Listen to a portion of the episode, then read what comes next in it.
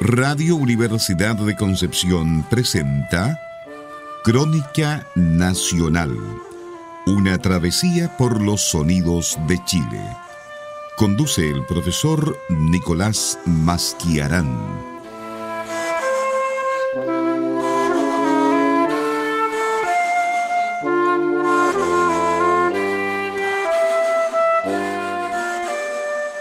Muy buenas noches, amigas y amigos de Radio Universidad de Concepción. Sean muy bienvenidas y bienvenidos a un nuevo capítulo de Crónica Nacional. Primer capítulo de este año 2023 porque vamos a estarlos acompañando durante todo el mes de enero. Y bueno, por supuesto, les deseo que ya hayan tenido un excelente inicio de año en estos días que van y que por supuesto ese bienestar, esa bonanza se proyecte durante todo este año que recién comienza. Dicho lo anterior, les recuerdo que estamos como siempre a través del 95.1 FM, nuestra señal al aire, y en www.radiodec.cl, nuestra señal online, y también página web de Radio Universidad de Concepción, donde puede encontrar los podcasts de este y todos nuestros programas y enterarse de las últimas novedades que prepara para ustedes nuestro equipo de prensa.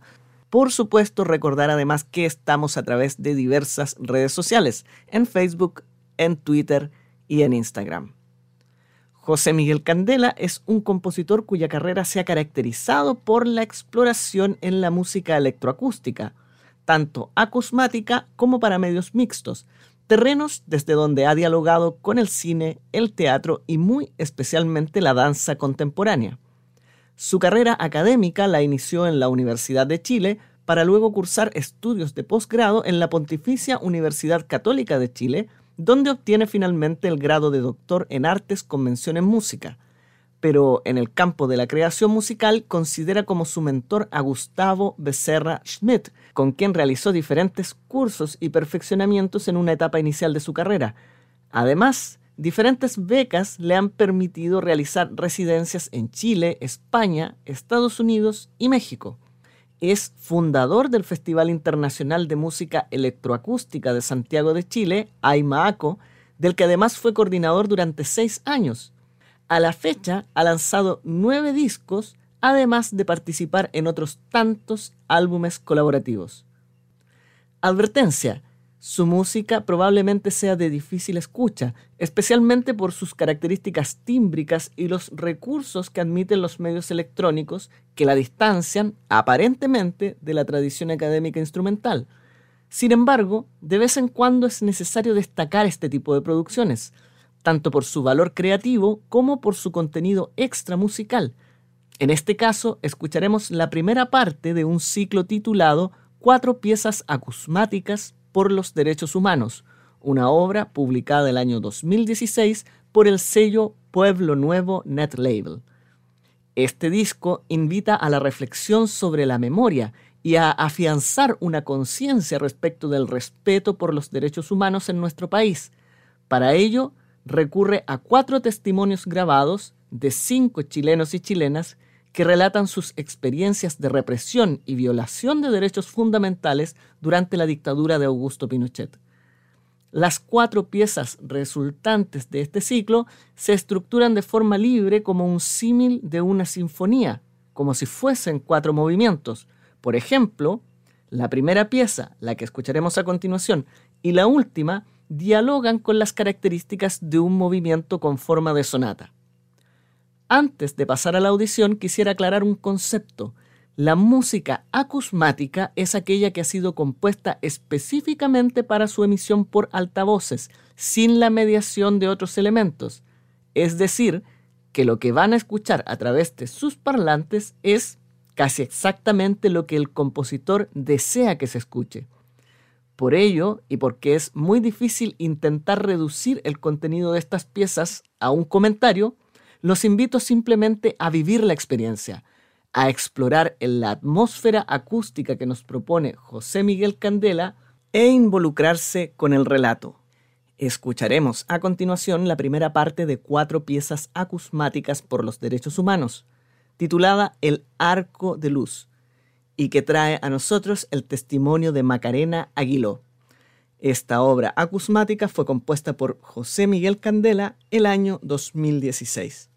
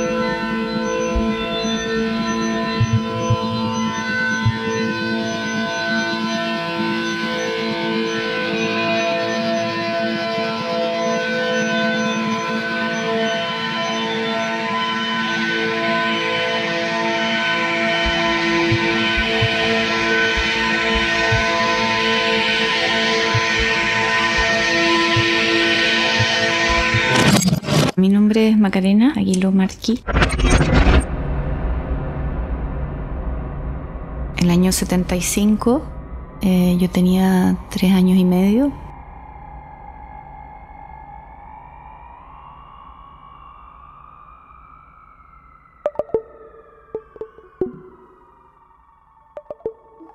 A mi madre la estaban buscando los servicios de inteligencia, la DINA, a mi padre también, por ser miembro de, la dirección política del MIR.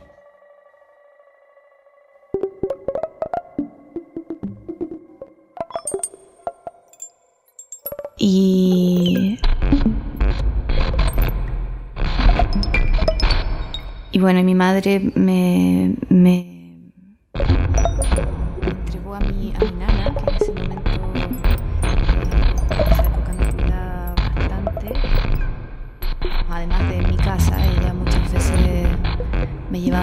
suya cuando, cuando había problemas como de, de seguridad en algún momento, etc. Y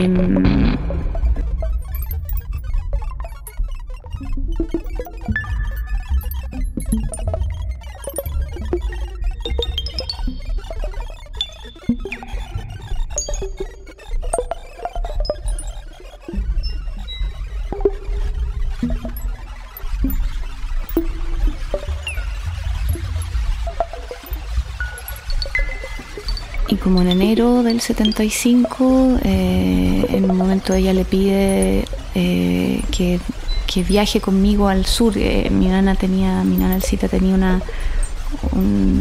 familia en el sur y, y parece que ya lo había hecho otras veces, me llevó a pasar un fin de semana con ella ya.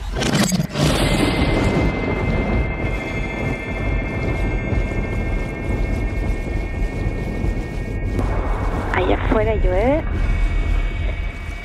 Y los días raros y esa cosa así como de, que se acaba el mundo pasado mañana y yo la verdad es que no tengo ninguna de esas sensaciones a pesar del diluvio. Y, y a pesar también de mi sensación de ayer del testimonio también que hoy día me tocó de nuevo quedar con una sensación rara también de no de no saber a quién le estoy hablando. A la vuelta digamos eh, nos atrasamos porque perdimos parece el bus eh, esa noche. Y al llegar a Santiago mi mamá ya la habían tomado presa. Entonces mi nana se quedó conmigo y mi mamá de alguna manera eh, en ese momento se quedó tranquila también sabiendo que yo estaba protegida porque estaba con ella y que nadie sabía en realidad dónde yo estaba también.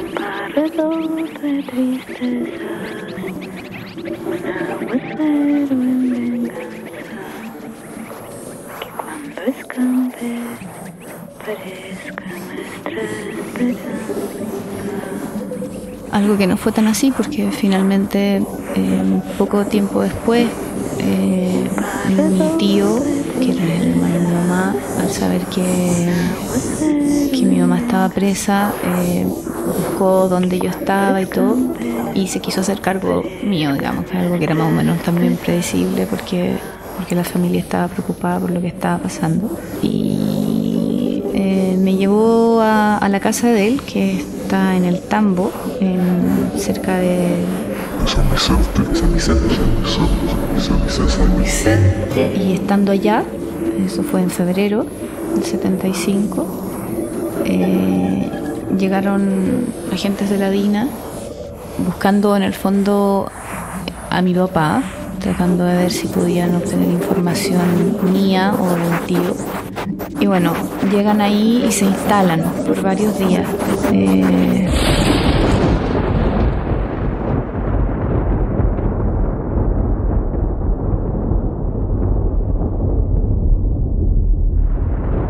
como no pasa nada durante varios días, me llevan, eh, se llevan a mi tío, se lo traen a Santiago, a Villa Grimaldi, por creo que más de una semana. Eh, lo vuelven a traer y hacen un operativo y me traen a mí a Santiago a la casa de mi nana a ver si nuevamente desde ahí existe algún tipo de vínculo eh, por parte de mi papá conmigo.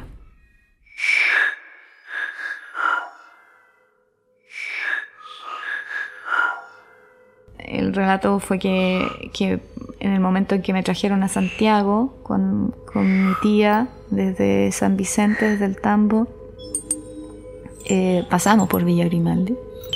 O sea, pasamos, estuvimos no sé cuánto tiempo, no fue más de un día, digamos, pero estuvimos en Villa Grimaldi. Eh, existe el relato de que, de que a mí me interrogaron en Villa Grimaldi. Escena 2, interior noche camarino. Y eso en ese momento fue, claro, fue un, golpe muy fuerte, sobre todo no por saber que, que, había estado en un centro de tortura y todo, en el fondo, pero más que nada fue un golpe como a mi memoria. Patricia se encuentra en un camerino sentada frente a un espejo de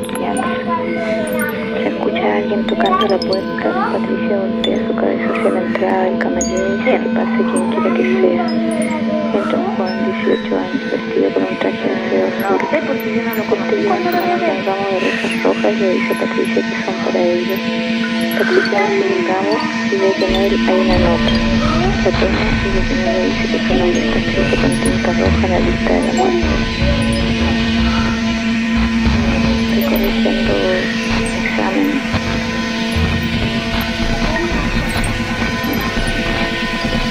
montón de carpetas de dirección de arte.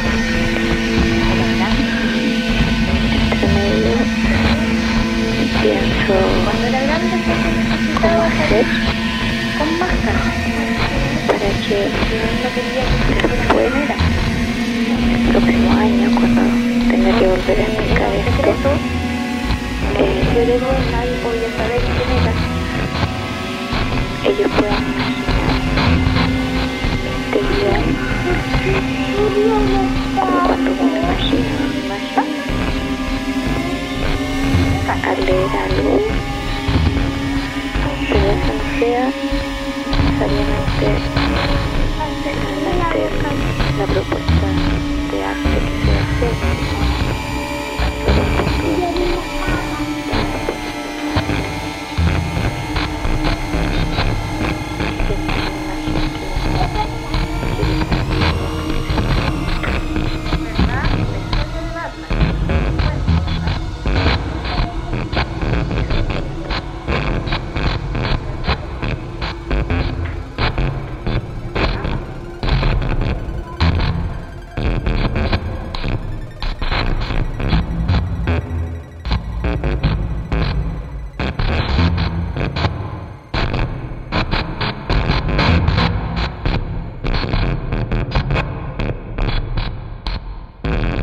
finalmente decía en el momento en que, en que ya no hay ninguna respuesta, eh, en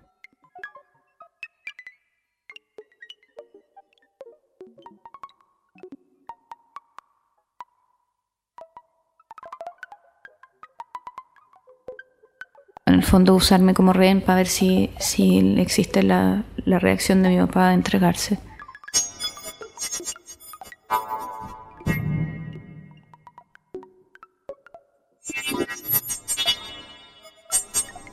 Y ahí decía en el fondo llevarme a- al lugar de menores, número uno, de niñas. Y ahí estuve 21 días, para los que en el fondo la familia yo estuve desaparecida.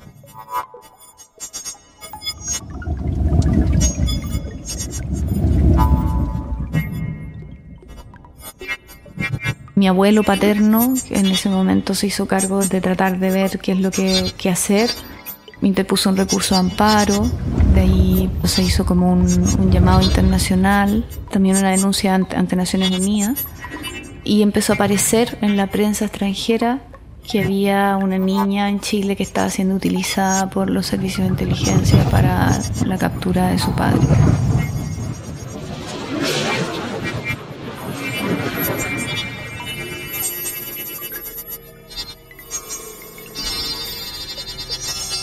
Y no viendo reacción por parte de mi papá tampoco, ni teniendo ningún tipo de información sobre él, deciden entregarme.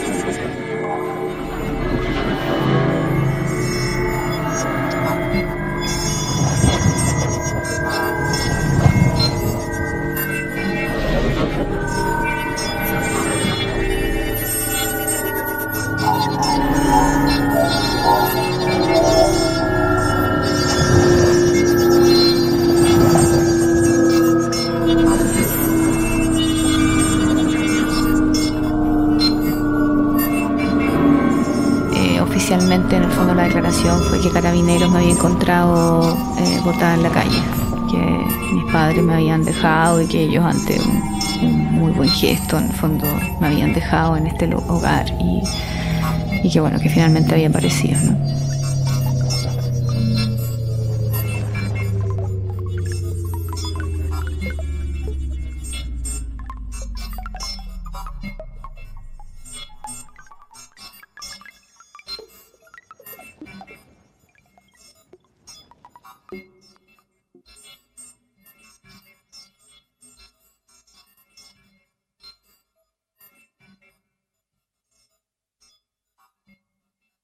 Y tengo la imagen de la salida, que fue así como, yo siempre recordé esto como una especie como de casi de un arco de triunfo enorme por el cual iba en el fondo saliendo hacia como hacia la luz.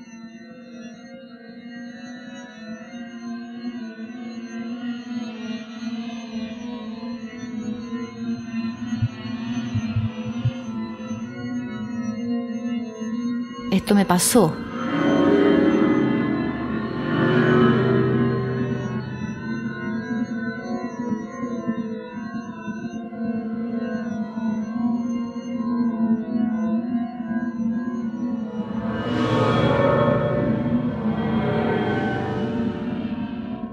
momento me pasó.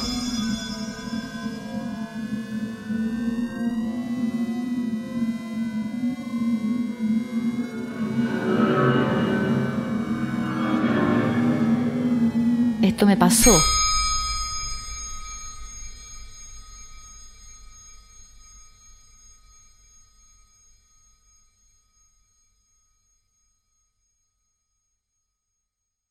Hemos escuchado el Arco de Luz con el testimonio de Macarena Aguiló, primera parte de las cuatro piezas acusmáticas por los derechos humanos compuestas por José Miguel Candela el año 2016.